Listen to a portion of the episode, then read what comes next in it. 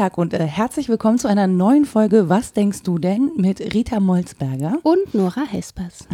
Wir haben äh, wieder ein Thema für euch und ähm, eigentlich fallen sie uns gerade so häufig und schnell vor die Füße, dass wir gar nicht wissen, wie oft wir da podcasten können.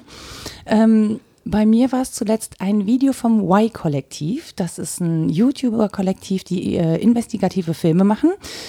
Und äh, ich finde die super und unterstütze die gerne durch meine Facebook-Posts. Und ähm, habe eins geteilt über äh, darüber, wie Leder gemacht wird, wie Leder hergestellt wird, ähm, wie das in Indien vor allen Dingen billig produziert wird und ähm, dass Umweltverschmutzung die Folge ist, dass kranke Menschen die Folge sind, dass natürlich auch Tiere leiden. Ähm, das finde ich ganz, das finde ich persönlich ganz schlimm und habe darüber geschrieben, warum ich versuche, wenn möglich, auf Leder zu verzichten oder Lederprodukte zumindest so lange zu verwenden, wie nur irgend möglich. Es gab genau zwei Reaktionen darauf. Das hat also genau niemanden interessiert. Ähm, außer einer Person, die dann mit mir eine ganz krasse Diskussion angefangen hat unter dem Post. Die möchte nicht genannt werden, aber die störte sich vornehmlich daran, dass ich schrieb, wenn möglich.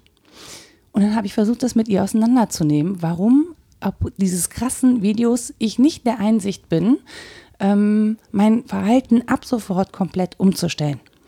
Ähm, das war auf einer persönlichen Ebene eine sehr anstrengende Diskussion für mich.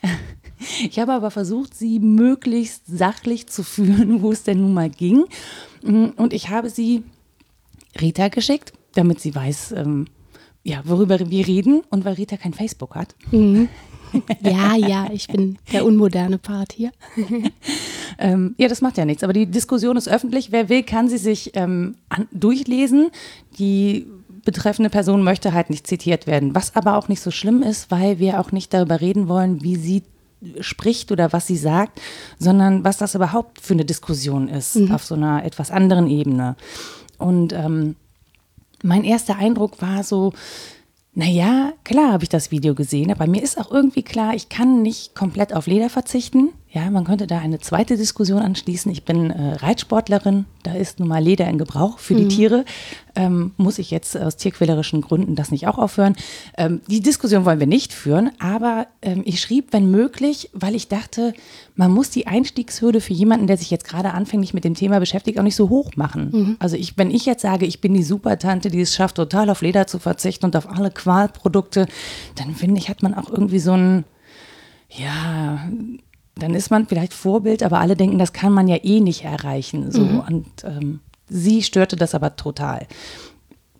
Und ich habe mich dann gefragt, kann man die eigene Erkenntnishöhe nach so einem Video als Maßstab ansetzen für eine einzufordernde Handlungskonsequenz sozusagen? Mhm.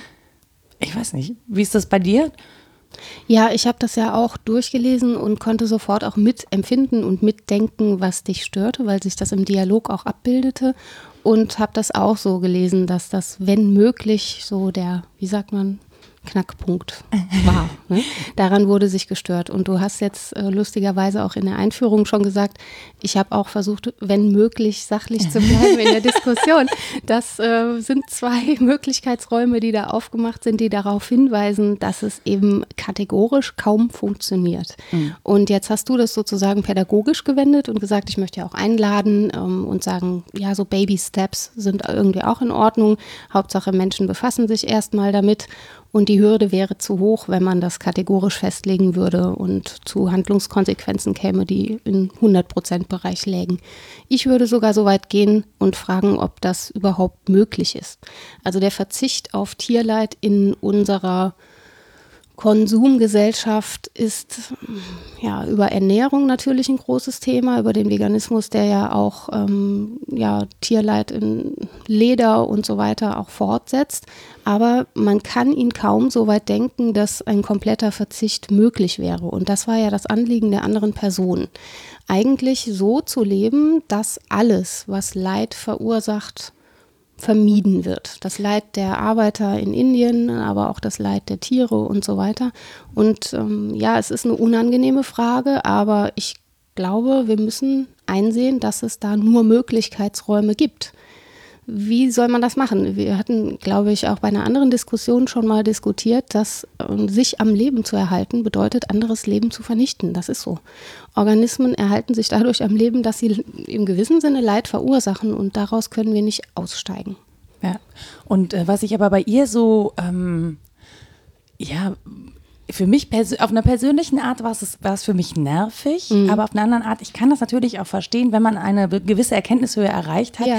aber die ist oder die hat sehr extrem oder für mich schon fast radikal argumentiert.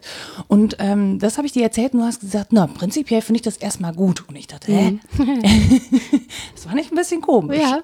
ja, ich finde das gut, weil ich es auf eine Ebene höher setzen würde und ähm, die Hoffnung darauf habe, dass das Streitkultur etabliert.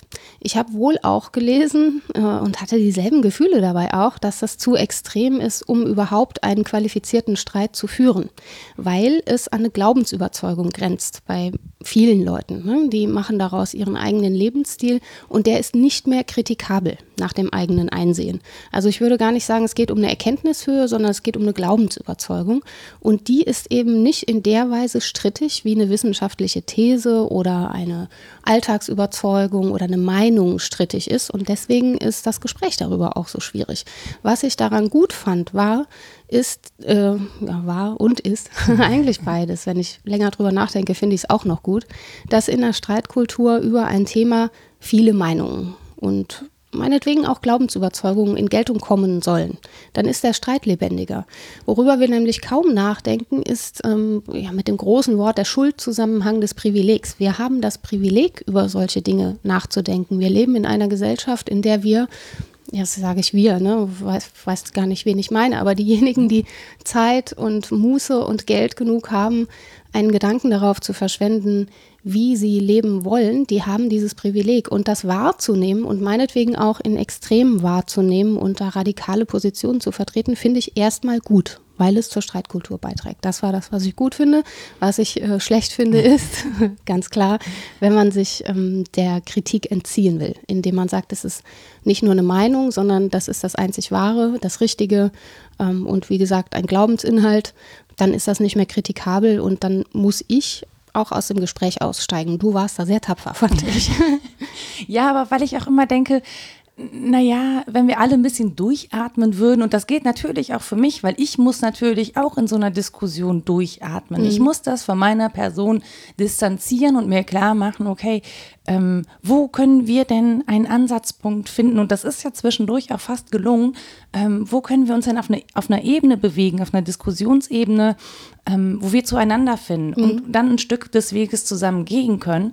Ähm, das finde ich total wichtig. Ich will ihr und ich weiß auch, ich kann gar nicht dieser anderen Person ihre radikale Meinung oder Position nehmen, weil ich persönlich auch finde, da wo es radikal wird, also da grenzt eben Meinung an, an Glaubensüberzeugung. Also ich glaube, man kann gar nicht radikal denken, wenn es nicht eine, wenn, wenn damit nicht eine äh, tiefe persönliche Überzeugung verbunden ist, ähm, hinter der ich so stehe, dass mhm. ich sie natürlich auch verteidigen will. Und äh, am Ende verteidige ich ja nicht nur meine Meinung, sondern ich identifiziere mich damit. Ich verteidige meine Person. Das ja. ist ein persönlicher Angriff und ich glaube, deswegen ist es so schwer, darüber zu diskutieren, weil ich natürlich über die Person diskutieren muss. Mhm. Und ja. Also so. Ja, ich verstehe, was du meinst und in einigen Punkten würde ich dir auch recht geben. Jetzt ist man als Wissenschaftler natürlich gewöhnt, die Dinge so weit durchzudenken, dass auch eine radikale Position dabei herauskommt, die ich aber nicht vertrete. Also das ist so eine Art produktive Schizophrenie, die man da manchmal hat. Mhm. Ähm, und gerade im Lehrbetrieb muss ich manchmal Meinungen oder ja, meinetwegen auch Thesen vertreten mit allen guten Argumenten, deren Überzeugung ich überhaupt nicht bin, um den Streit herauszufordern. Aber es ist natürlich so, dass ich mit meinem Leben insbesondere und mit meinen Werthaltungen eine Antwort gebe. Ne? Das ist Response geschehen sozusagen. Ich genau, gebe eine wenn, Antwort wenn, auf die genau. Sinnfrage. Aber wenn du es wissenschaftlich machst, dann ist es ja nichts, was du in dein normales Leben überträgst. Wenn du es nicht wissenschaftlich Zum Teil schon.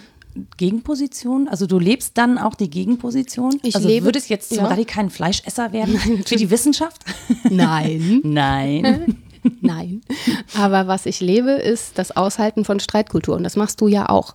Also ähm, zu wissen, dass da andere Positionen vertreten werden können und sie mir erstmal anzuhören und den Versuch zu starten, Argumente auch zu qualifizieren, das ist etwas, da bin ich nicht enthaltsam. Und das ist ein Streit, der mm, ja in den letzten Jahren auch an Schärfe gewonnen hat ob man denn überhaupt Lebensformen oder Teile von Lebensformen kritisieren kann, ob man die nicht in Ruhe lassen muss. Denn wir leben ja im Pluralismus und haben Wertevielfalt und viele wären, glaube ich, gar nicht so mutig wie du und würden sagen, mir ist wichtig, dass wir streiten, sondern viele sagen, oh ja, das ist deine Meinung, das ist meine, da lassen wir uns doch lieber in Ruhe und streiten eben nicht darüber. Und die Frage ist tatsächlich, müssen wir in ethischen Fragen enthaltsam sein? Müssen wir uns derer enthalten und sagen, ja, der eine findet das gut, der andere das? Oder können wir mit guten Gründen streiten? Und das ist etwas, wo ich schon sagen würde, die wissenschaftliche Beschäftigung damit nehme ich mit ins Leben mhm. und auch in den Alltag, ja. Und äh, wie sind die Argumente zum Beispiel für dieses Enthaltsamsein, also dieses ja, Leben und Leben lassen? Ich gucke halt nicht hin, dann macht der andere halt das und ich mache halt das. Und solange wir uns im Alltag nicht berühren, ist es mir egal. Oder selbst wenn, dann gehen wir halt aneinander vorbei oder wechseln die Straßenseite. Hm. Also gibt es da Argumente dafür, das so zu machen? Ja, ganz alltagsverständlich wäre zum Beispiel das Argument, den anderen zu lassen. Ne? Also unterschiedliche, meinetwegen auch Glaubensüberzeugungen als solche zu akzeptieren und nicht zu versuchen, den anderen auf seine Seite zu ziehen, ähm, hat ja gute Argumente im Pluralismus. Auch zu sagen, wir können gar nicht qualifizieren, wer mehr Recht hat oder weniger Recht hat. Insofern lassen wir uns auf dieser Ebene in Ruhe, ist schon ein starkes Argument. Nur, ähm, da klaue ich jetzt bei Rahel Jägi, in der Kritik von Lebensformen weist sie darauf hin, dass wir ähm, da, wo wir Gebilde schaffen, die ja, Ordnung schaffen in unserer menschlichen Koexistenz, seien das Familien oder auch ähm, Gemeinschaften von Werteüberzeugung, meinetwegen Veganer, als Gruppe, dass wir da kritikabel sein müssen, weil wir mit unserer Haltung eine Antwort darauf geben, wie wir Probleme lösen wollen. Wir antworten ja darauf, dass wir im Alltag Probleme lösen. Unser Leben ist im Prinzip Problemlösung. Das ist, klingt ein bisschen pessimistisch, aber wir haben, nur, wir haben alle nur Nein. Probleme. Wir müssen ständig Notwendiges tun. Und wir tun das nicht nur, sondern wir versuchen das gut zu tun. Und gut heißt, wir versuchen es so zu machen, dass es auch weiterentwickelbar ist. Mhm. Dass wir, wenn wir fehlgehen, die Möglichkeit haben, es zu ändern und anders zu machen. So. Und das wäre schon ein Maßstab, nach dem man beurteilen kann, ob so eine Problemlösungsantwort eine Schönes gute Wort. ist oder nicht. Ne? Ob die sich der möglichen Kritik enthält oder nicht. Und ähm, ja, ich halte das Argument für stark zu sagen, da müssen wir streiten und da müssen wir auch einsehen, dass manche Antworten besser sind als andere. Ja, ich, aber ich finde vor allen Dingen, also mir persönlich fällt es total schwer, äh, enthaltsam auf Meinung zu sein mhm. oder ähnliches. Aber auch gerade da, wo ich sehe, dass ähm, eine bestimmte Lebensweise oder eine bestimmte Überzeugung dazu führt, dass sie viele andere Personen beeinträchtigt, äh, mhm. äh, zum Beispiel. Ne? Und dann, dann müssen wir jetzt nicht von Veganismus reden, aber dann kann man ja auch von politischen Überzeugungen reden. Ja? Also wenn es darum geht zu sagen, naja, aber die Meinung, die du hast, kann ich deswegen nicht tolerieren, weil sie im, äh, im Prozess bedeutet oder im, ne, wenn ich das genau nachvollziehe oder umsetze, bedeutet, ähm, dass du deine Werte über alle anderen stellst mhm. oder dass deine Werte andere Leute diskriminieren. Das ist, finde ich, der Punkt, wo ich nicht mehr sagen kann, naja gut, ähm, das ist halt seine Überzeugung, dann lasse ich ihn halt. Ja. Oder sie. Ja, klar. Also, Wir haben uns ja auch auf einen Wertekatalog im Grundgesetz zum Beispiel geeinigt, der zwar ja, mit schwammigen Begriffen, im besten Sinne schwammigen Begriffen arbeitet, also Würde des Menschen, da kann man ewig drüber streiten, was das jetzt sei, der sich aber auch darauf festlegt, dass die demokratische Grundordnung zum Beispiel nicht angegriffen werden soll. Und in bestimmten Haltungen wird die ja nun angegriffen. Ne? Ja. Streitkultur ist was genuin Demokratisches und da kannst du dich als gute Demokratin, meinetwegen sogar als gute Staatsbürgerin zeigen, wenn du sagst, nein, ich bestehe aber auf demokratischer Streitkultur. Das ähm. heißt, das könnte man selbst in eine Veganismusdebatte einführen und sagen, das hier ist jetzt politisch, das ist jetzt eine demokratische Streitkultur. Ich bestehe darauf, dass du mit mir dieses Thema durchdiskutierst. Ja, aber der andere kann natürlich auch sagen, in dem Sinne ich bin ich gar Bock nicht drauf. Demokrat, ich bin ein bisschen kommunistischer oder meinetwegen auch faschistoider. Das kann passieren. Absolut. Und selbst darüber wäre zu streiten, glaube ich. Aber das offen zu legen, das ist eben sehr schwer, weil man die Argumente des anderen natürlich ja, isoliert zum Teil. Das ist in eurem Dialog, glaube ich, auch passiert. Man nimmt so Einzelpunkte auf und versucht, die ins Extrem zu denken, um dem anderen zu zeigen, nein, das ist aber die falsche Haltung. Und damit naja, ich macht würde gar nicht, würde, würde gar nicht, unkomplexer. ja, aber ich würde gar nicht immer falsch. Also mir ist gar nicht so nach falsch oder richtig, aber der anderen Person war schon nach falsch und richtig. Ja, aber das gen- genau das finde ich ja auch immer das Schwierige zu sagen, etwas ist falsch oder richtig, sondern ähm, etwas ist lösbar oder unlösbar. Und ich habe das eine Problem mit dieser ganzen Geschichte, ähm, diesen Absolutismusanspruch und diesen, dieses, dieses Denken, man könne damit ganz, ganz viele Probleme lösen. Da gab es ja auch zum Beispiel den Vorschlag, dass wenn wir hier alle unser Leben so änderten, dass wir bio, fair, äh, vegan, regional konsumierten, dass dann natürlich auf der einen Seite die Wir- Wirtschaft wegbricht, ne, in den Entwicklungsländern, dass dann natürlich Leute auch sterben müssen und so, das ist dann halt so, weil die dann erstmal kein Geld verdienen können, um sich zu ernähren, ähm, aber dass sie erst durch die Konfrontation mit dem Problem, dass wir diese Produkte nicht mehr wollen, dazu übergehen würden und wir es möglich machen würden, dass die ihr Leben änderten ja.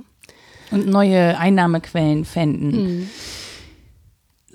Mir war diese Lösung zu einfach und ich äh, maße mir persönlich zum Beispiel nicht an, darüber entscheiden zu können, ob jemand anders ähm, so das Problem löst oder ob man eine große Mehrheit dafür finden könnte, weil die bräuchte man ja, um dieses System erstmal lahmzulegen, die sagt, okay, wir boykottieren das jetzt ab sofort alle und damit ist diese Wirtschaft da lahmgelegt. Ich glaube tatsächlich, dass das ähm, alleine eine Utopie ist. So, das, das wollte ich dann damit nur aufzeigen, dass es eben nicht so einfach ist und wesentlich komplexer und vielleicht auch gar nicht umsetzbar. Ja, der Hinweis auf Komplexität ist meines Erachtens auch extrem wichtig, ne? weil man dazu neigt, wie du eben sagtest, wenn eine solche Überzeugung zur Grundhaltung wird und zur Orientierung des ganzen persönlichen Lebens, übersieht man gerne Komplexität. Das ist so. Ich fürchte, weil wir auch gar nicht unendlich viel Zeit haben. Wenn wir auf alles achten sollten, worauf wir zu achten hätten, wäre das mindestens ein Fulltime-Job, eher mehr sogar. Und wir haben anderes auch noch zu tun, leider.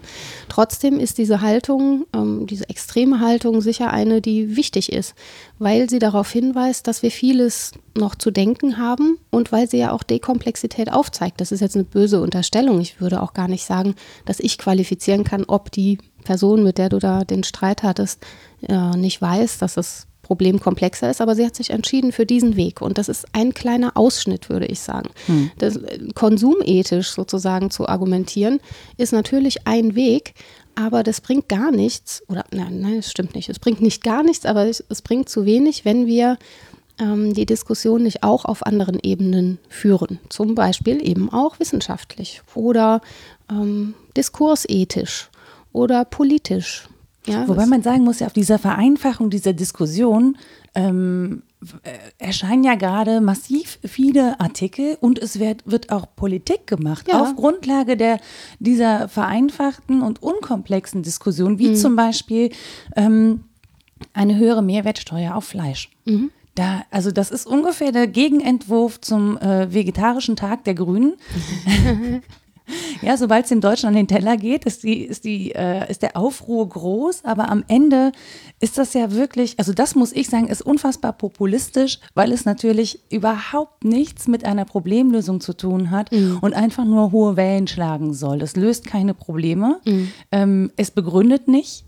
Und es ist, äh, also auch zu sagen, warum muss ich jetzt für mein Fleisch mehr Geld bezahlen? Ähm, da hatte ich jemanden, der schrieb, dass er doch immer ähm, beim Biometzger um die Ecke regional einkaufen würde und er würde diesen Bauern, der da sein Fleisch liefert, weiter unterstützen. Ähm, und dann würde er sich jetzt eben seine Extrawurst holen. Und dachte ich so, ja, das ist schön, das ist super. Also bitte, ich musste auch sehr lachen, ähm, weil das natürlich zum Beispiel völlig ausklammert, dass es sowas gibt wie Billigfleischproduktion. klar. und da müssen wir, glaube ich, auch mit Fleischessern nicht drüber reden, dass das problematisch ist. Eigentlich nicht. So, also es will den Leuten ja niemand das Fleisch verbieten, aber man muss schon hingucken, dass das eben problematisch ist in seiner Produktion. Und die hat er völlig ausgeklammert. Also er hat sozusagen in seinem Leben nur sich und seine Fleischsteuer auf sein bioproduziertes regionales Fleisch Ja. gesehen. Und natürlich macht das da Probleme. Aber das ist so, wo man denkt so, ja, aber du verdienst viel Geld und du kannst dir das auch leisten. Und ja. dann gibt es halt viele andere Leute.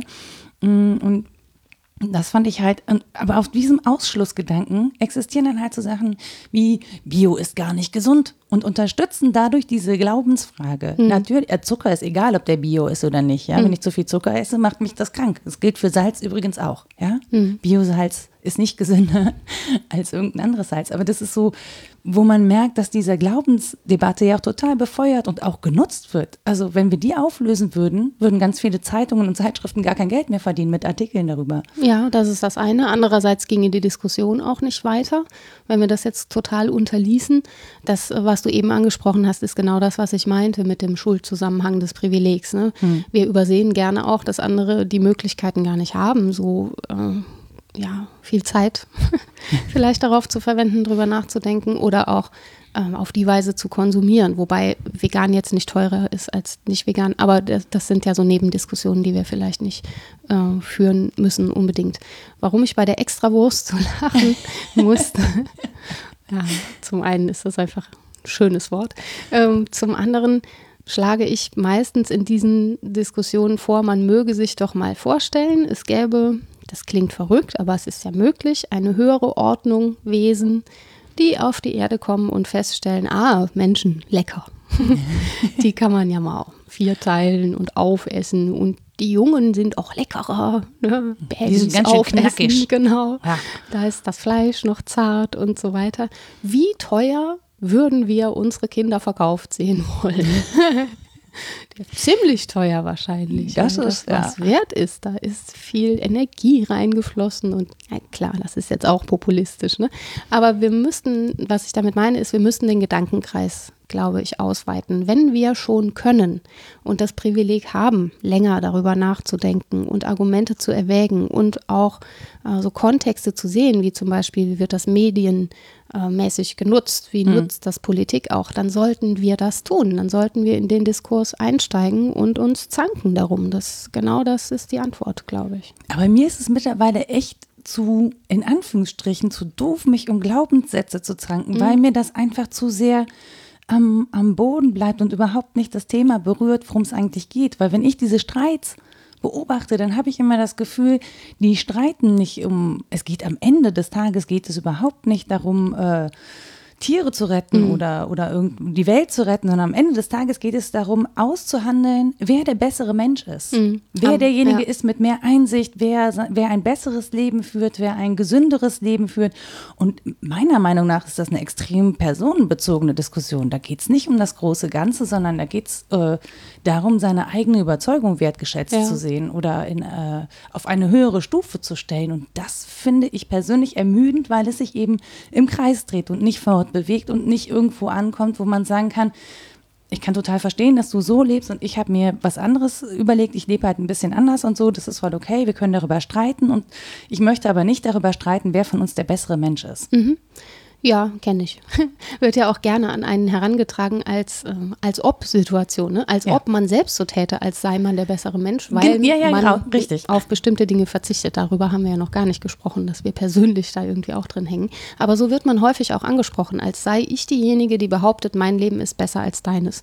Und dann bin ich eine halbe Stunde darum bemüht, zu erweisen, dass das nicht mein Anliegen war. Und ja, ich finde das auch ermüdend.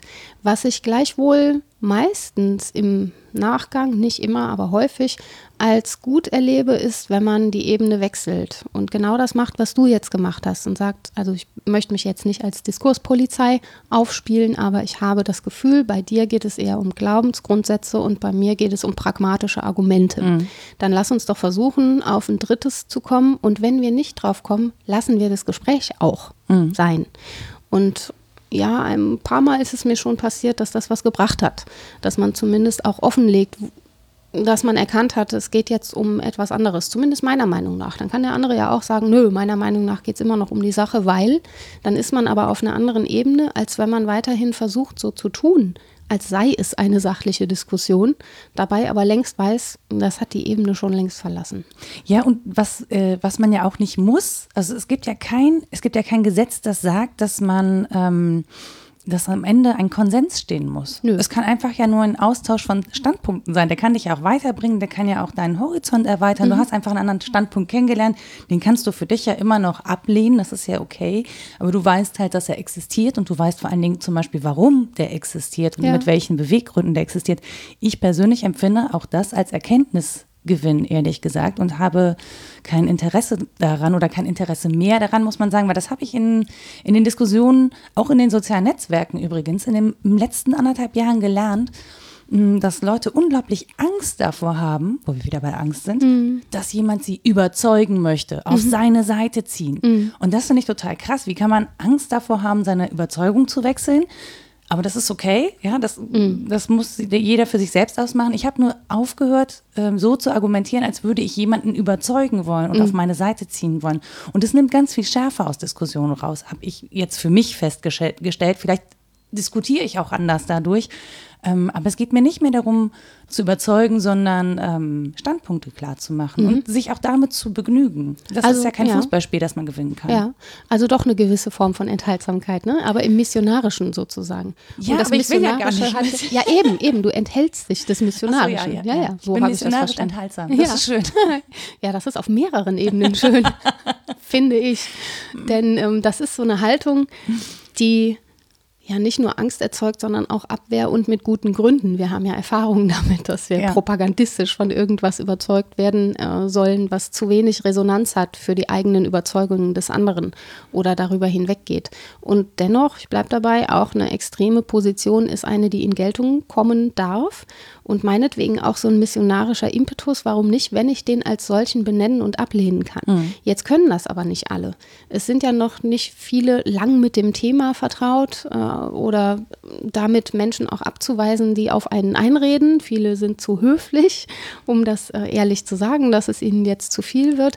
Und äh, das ist schon etwas, was ich auch in Diskussionen vermisse, dass da Sensibilität für mein Freiheitsgebaren sein muss, das ja an die Freiheit von jemand anderem grenzt. Das ist ein ganz altes Theorem. Das ne? total, genau. Also das, ne, das ist ja, wenn Leute sagen, ja, aber das ist Meinungsfreiheit, wo Mhm. ich sage, naja, aber deine Freiheit endet genau da, wo sie die Freiheit eines anderen beschränkt. Also wir haben, ne, also Ja. wir haben so kleine Seifenblasen um uns rum und da, wo wir andocken, wenn wir da durchbrechen, dann gehen die kaputt. Ja, das ist das eine. Und das andere, worauf, glaube ich, hinzuweisen ist, wenn man das noch schafft in solchen Diskussionen, ist, dass es auch recht arrogant ist und ein bisschen verkürzt, ich möchte nicht dumm sagen, einen Standpunkt von außen einzunehmen. Also externe Kritik ist das eine.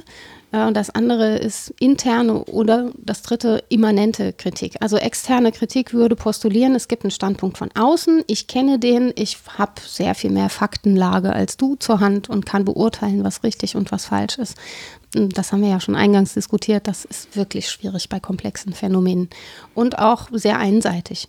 Immanente Kritik würde sich darum kümmern, innere Widersprüche im Argumentationsgeschehen aufzubrechen und zu sagen, ja, hier gibt es ein Paradox, zum Beispiel, dass wir leidfrei gar nicht leben können. Dann müssen wir uns aus dem Leben schießen. Und auch das erzeugt übrigens Leid. Ja, die Kugeln hat jemand hergestellt. ja. Zum Beispiel. Das Blei dafür hat jemand abgebaut. Ja, also man kann nicht mal, man kann nicht mal ohne Fall Doppel- ist auch jemand traurig, dass wir nicht mehr sind.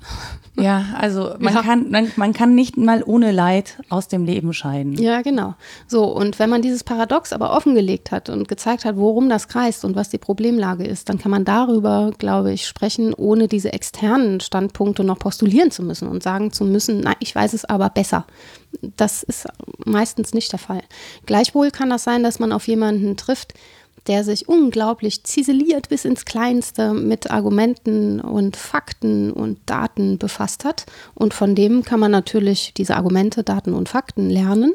Aber die eigene Urteilskraft, was ich damit mache, die darf mir eben nicht genommen werden. Also es ist nichts gewonnen, wenn ich überredet werde zu einer bestimmten Haltung und die selbst aber nicht vollzogen habe an mir, wenn die keine Resonanz in mir Genau, hat. wenn du keine Erkenntnis, Genau. also wenn, wenn es in dir keine Erkenntnis gibt, um diese Überzeugung zu teilen, sondern Ja. wenn du wirklich einfach nur da reingesappelt worden genau. bist. Und dann kommen wir, glaube ich, an den Punkt, den du auch schon eingangs erwähnt hast. Man ist vielen unheimlich, wenn man denn eine eigene Einsicht hatte, mhm. äh, aufgrund von Argumenten, die man hin und her überlegt hat, also wo man wirklich gründlich nachgedacht hat, vieles an sich rangelassen hat, vielleicht auch gefühlt hat, was für einen richtig ist, es ist ja nicht nur rein denkerisch, und dann aber danach lebt. Weil es oft die Erfahrung gibt, ja, viele haben Einsichten und Überzeugungen, leben aber nicht danach. Mhm. Ne? Und das war, glaube ich, auch Teil des Vorwurfs, der dir gemacht wurde. Ja, wenn du doch weißt, dass das schlimm ist, wie kannst du dann sagen, wenn möglich? Du weißt es doch, jetzt leb doch danach. Und das ist wirklich was, mm, ja, was auch strittig ist. Ne? Ja, ich kann das, aber ich kann das total nachvollziehen. Ich kann diese Haltung natürlich total nachvollziehen. Und in dem Moment habe ich auch so ein bisschen das Gefühl, ich meine, da hat ja jemand in seine Haltung und äh, viel Arbeit und Energie investiert. Er hat ist zu Überzeugungen gelangt und hat ja auch ist wahrscheinlich nicht als Veganer auf die Welt gekommen, es sei denn, du bist in so eine Familie reingeboren, mhm. was wirklich sehr selten ist, sondern hat ähm, auch Anstrengungen unternommen, sein eigenes Leben danach auszurichten und mhm. neu zu strukturieren. Das ist ja ein Prozess, der mit sehr viel Energie verbunden ist, auch mit sehr viel Try and Error. Ja, man muss ja immer wieder erkennen, ähm, ach Mist, jetzt habe ich dieses Produkt gekauft, da sind doch Tierversuche drin und das ist doch nicht 100% mhm. vegan. Oder mein Gemüse, habe ich letztens dann wieder gelesen, klar, mein Gemüse ist mit Gülle gedüngt, ja, mhm. also, also auch mit tierischen ähm, Ausscheidungen, die Pilze natürlich. wachsen zum Teil auf klein gehäckselten Hühnern. Ja, also so, mhm. ne, natürlich ähm, gibt es das alles und auch da ist es einfach total schwierig und du bist auch einer, finde ich, einer hohen Frustrationsgrenze ausgesetzt, du bist Ablehnung ausgesetzt, du hältst es alles aus. Ich kann schon verstehen, ähm, warum es dann auch sehr schwer ist, mit Kritik umzugehen, weil man einen sehr hohen Aufwand betrieben hat, ja. diese Position einzunehmen und sie auch konsequent in sein Leben zu überführen. Das ist einfach unglaublich schwer, bis ich würde sagen, nicht möglich in der Komplexität, in der wir leben. Ähm, in dem Fall habe ich nicht Mitleid, aber Mitgefühl einfach, mhm. weil ich denke, naja klar, es ist auch scheiße, wenn man jetzt aus dieser Position heraus dann sagen muss, ja, hm, okay, ich kann nachvollziehen, dass andere Leute diese Energie nicht aufbringen möchten oder auch nicht können oder whatsoever sie daran hindert. Mhm. Ähm, aber so diese Empathie, die man dem anderen entgegenbringt, die erwarte ich halt auch zurück. Also mhm. Also selber auch zu reflektieren, dass es eben einfach total schwer ist. Dass man selber natürlich auch einen Weg gegangen ist, bis man das erreicht hat. Und dass der auch nicht ähm, mit einem radikalen Schnitt und einem sofort angefangen hat. Und selbst wenn, das ist wie plötzlich aufhören mit Rauchen, gibt es eine Umstellungszeit, die nicht einfach ist. Ja, ja, ja. Jetzt forderst du einerseits Empathie, andererseits, ja. jetzt bin ich, muss ich mich kurz räuspern, Entschuldigung. Betroffenheit. Ja. Weil ich was fordere, es tut mir leid. Ja, nö, Forderungen finde ich grundsätzlich ganz gut. Was ich so alles fordere, das würde ich gerne mal offenlegen. aber an welchem Punkt waren wir? Ähm, ich fordere klar, Empathie. Du forderst aber auch Reflexion, ne? dass man in dem Vertreten des eigenen Standpunkts sozusagen noch den Nachklang dessen hat, wie man dazu gekommen ist. Und das ist energetisch wahrscheinlich auch sehr aufwendig, immer die Kritik auch mitzuhören bei allem, was mhm. ich als Überzeugung äußere. Das ist schwierig. Und ähm, so ein gewisser Stolz ist ja auch dabei, wenn man es geschafft hat, gegen alle inneren Widerstände und die und eigene weiter Triebhaftigkeit, äußeren ja, weiter existierenden Widerständen und dem ewigen Streit, wenn man dem gegenüber ein Leben führt, mit dem man selbst total in Einklang ist. Natürlich ist das aufwendig und das alles jedes Mal mitzureflektieren, wenn man in einen Streit geht, ist glaube ich, unglaublich schwierig. Hm. Aber zu fordern, wenn ich auf jemanden treffe, der das auch tut, dann wird es das bessere Gespräch, würde ich sagen. Also es, zumindest fände ich es wünschenswert, ähm, weil ich finde, es macht ja auch ein Stück weit demütig, ne, der, mhm. äh, der Entscheidung und auch dem anderen Wesen gegenüber. Mhm. Das, ne, das macht einen ja ein bisschen respektvoller vielleicht auch, und man zollt sich, finde ich, auch selber Respekt. Also Respekt vor der eigenen Entscheidung, vor dem eigenen Weg. Selbst wenn mir das jetzt vielleicht äh, durch meine Überzeugung viel leichter gefallen ist. Mhm. Ja, also wenn ich aus Überzeugung aufhöre zu rauchen, ist es viel leichter, als wenn der Arzt sagt, jetzt müssen sie aber, weil äh, ja. so. Ähm, Manche also, haben auch offensichtlich mehr Talent, das, was sie als richtig eingesehen haben, tatsächlich zu leben. Die sind einfach disziplinierter, würde ich ja, sagen. Also es gibt Beispiel. ja verschiedene Stufen von Disziplinierung auch. Kommt die von außen auf mich zu? Das ist so im frühen Kindesalter, wo ich lernen muss, still zu sitzen, nicht jedem meiner Triebe sofort nachzugeben. Das ist jetzt Kant, ne? Und Kants ja. Ethik, da, da, kann man auch ewig drüber streiten. ähm, und dann gibt es aber auch eine Form von Selbstdisziplinierung, die sozusagen reflektierter ist und die schon ja, in, in die Moralisierung führt, sozusagen. Mhm. Und man sagen könnte, ja, das tue ich auf reflektierte Weise, weil ich etwas eingesehen habe, weil ich mich einem Gesetz freiwillig unterwerfe. Und es ist auch eine höhere Form von Freiheit, wenn man jetzt bei Kant bleiben würde. Das erste wäre, undiszipliniert zu sein, einfach jedem seiner Triebe zu folgen. Das hört man ja auch gern in diesen Diskussionen ums ja. richtige Leben. Ja, ich will, aber ich brauche mein Fleisch. Ne? so, das ähm, wäre Willkürfreiheit, ja. zu jeder Zeit immer, äh, keine Ahnung, eine Wurstsemmel zur Verfügung zu haben, ohne nachdenken zu müssen. Das ist Willkürfreiheit und eigentlich die unterste Form von Freiheit, wenn man das mal böse qualifizieren ja. möchte. Dann gibt es eine Freiheit, die wäre Selbstständigkeit, also Handlungsfreiheit, das zu tun, was ich tun möchte, ist im Prinzip Abwesenheit von äußeren Zwängen. Mhm. Und die höchste Form von Freiheit wäre aber Autonomie. Das kommt aus dem Griechischen, äh, Auto und Nomos ist Selbstgesetzgebung. Mhm. Ähm, und das ist eine Freiheit, die sich Gesetzlichkeiten unterwirft. Das ist erstmal kontraintuitiv, finde mhm. ich. Also als ich das erste Mal mit dem Gedanken konfrontiert war, war ich auch etwas vor den Kopf gestoßen, dachte, wie? Volle Freiheit erst, wenn ich mich unterwerfe. Das klingt aber sehr nach Herrschaft. Das klingt paradox, ja. Ja, ist es auch. Andererseits ähm, ist das Argument ja stark, zu sagen, erst dann kann ich mich in voller Freiheit entfalten, wenn ich weiß, dass mein Handeln allgemeines Gesetz werden könnte, dass mhm. meine Maxim ne, allgemeines Gesetz werden könnte, abgesehen davon, dass sie es vermutlich niemals werden, ähm, dann bin ich insofern frei, als ich, wie eben gesagt, in den Spiegel gucken kann und sagen kann, ich führe ein Leben, mit dem ich in Einklang bin und es könnte für viele andere auch gelten. Und natürlich entwickelt man daraus den Impetus, andere irgendwie überzeugen zu wollen. Aber ich glaube, du hattest eingangs gesagt, das ist so eine pädagogische Haltung. Es ist sinnvoller, das niederschwellig zu machen. Dann werden mehr Menschen folgen. Das ist, eine, das ist didaktisch. ne? La la la, ich tue so harmlos, dann folgen mir ja. mehr Leute. Aber es ist. Es hat ja, es hat ja niemanden das. interessiert, ja. Nur, nur um ein, zur Ehrenrettung, es hat trotzdem niemanden. Ich habe versucht, es niedrigschwellig zu machen, es hat niemanden Und das ist jetzt besser, dass es niemanden interessiert hat? nee, wahrscheinlich man, nicht. Keine Ahnung. Aber so. Das ist schwer quantitativ aufzulösen. Ne? Aber es ist ja auch nicht rein pädagogisch und didaktisch, es ist jetzt keine, keine, kein Zaubertrick, um andere einzuladen, sondern so wie du es schilderst, ist es ja wirklich eine Haltung des Respekts und der Offenheit. Und das ist das, was ich meinte mit der Dynamik von Lebensformen, dass sie eigentlich nur gut sind, wenn sie einladen, auch kritikabel zu sein und sich ändern zu können. Ähm, wenn ich ein gutes Argument höre, muss ich auch bei aller Überzeugung meiner, meiner persönlichen Handlungsmaximen davon ausgehen, dass die nochmal veränderbar sind. Und ähm, ja, wenn ich merke, am anderen ist es nicht so, ich kann sagen, was ich will, die Haltung wird sich in keiner Weise ändern, dann ist für mich so ein Punkt, an dem ich nochmal darauf hinweise und sage, also ich denke, da geht es jetzt eher um Glaubensüberzeugung, insofern als du deine Meinung gar nicht zu ändern bereit bist. Und dann weiß ich auch nicht, ob das Gespräch noch so sinnvoll ist. Ja, es heißt ja auch irgendwie, dass man akzeptiert, dass der eigene Einfluss da zu Ende ist. Ja, genau. Ja, also ich habe da keine Auswirkungen mehr und es braucht vielleicht einen anderen Einfluss, um da zu einer äh, Veränderung zu kommen. Oder vielleicht wird die nie stattfinden. Ich finde, das gehört ja auch ein bisschen zum Respekt zu sagen, na gut, es gibt Menschen, denen fällt Veränderung leicht, denen mhm. fällt Kritik und es gibt welche, denen fällt es schwer, bis sie sind nicht erreichbar dafür. Mhm. Und dann auch zu sagen, ich finde das schade, ich für mich persönlich, weil das natürlich schöner wäre für mich, ja, ja wenn wir irgendwie äh, etwas Dynamisches hätten, wenn du da an der Stelle starr bist und das aber die einzige Form ist, wie du leben kannst, weil eben vielleicht ein Abweichen von deiner Meinung auch dein Weltbild total erschüttert, ähm, dann muss ich aus Respekt vor der anderen Person einfach sagen, okay, schade, aber ist halt so. Ich, kann's, mhm. ich, ich kann es nicht ändern und es ist auch nicht an mir, das zu ändern, ja. sondern das auch so zurückzugeben. Hinzu kommt ja angenehmerweise, dass das nicht vorhersehbar ist. Genauso wie ich mit meinen Handlungen und meinen unterlassenen Handlungen gar nicht weiß, was ich alles noch an Leid produziere oder vielleicht an Leid unterlassen kann. Es ist so schwer alles abzusehen. Eigentlich unmöglich. Genauso wenig kann ich aber sagen, das Gespräch hat gar nichts gebracht. Denn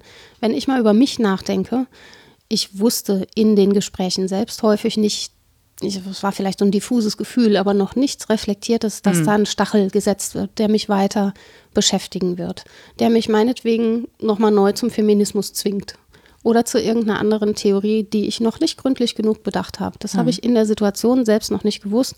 Und so wissen wir das vielleicht auch nicht, wenn wir sprechen, ob im anderen nicht irgendein kleines Glöckchen angerührt wird und der oder die später nochmal neu drüber nachdenkt. Und das ist doch schön.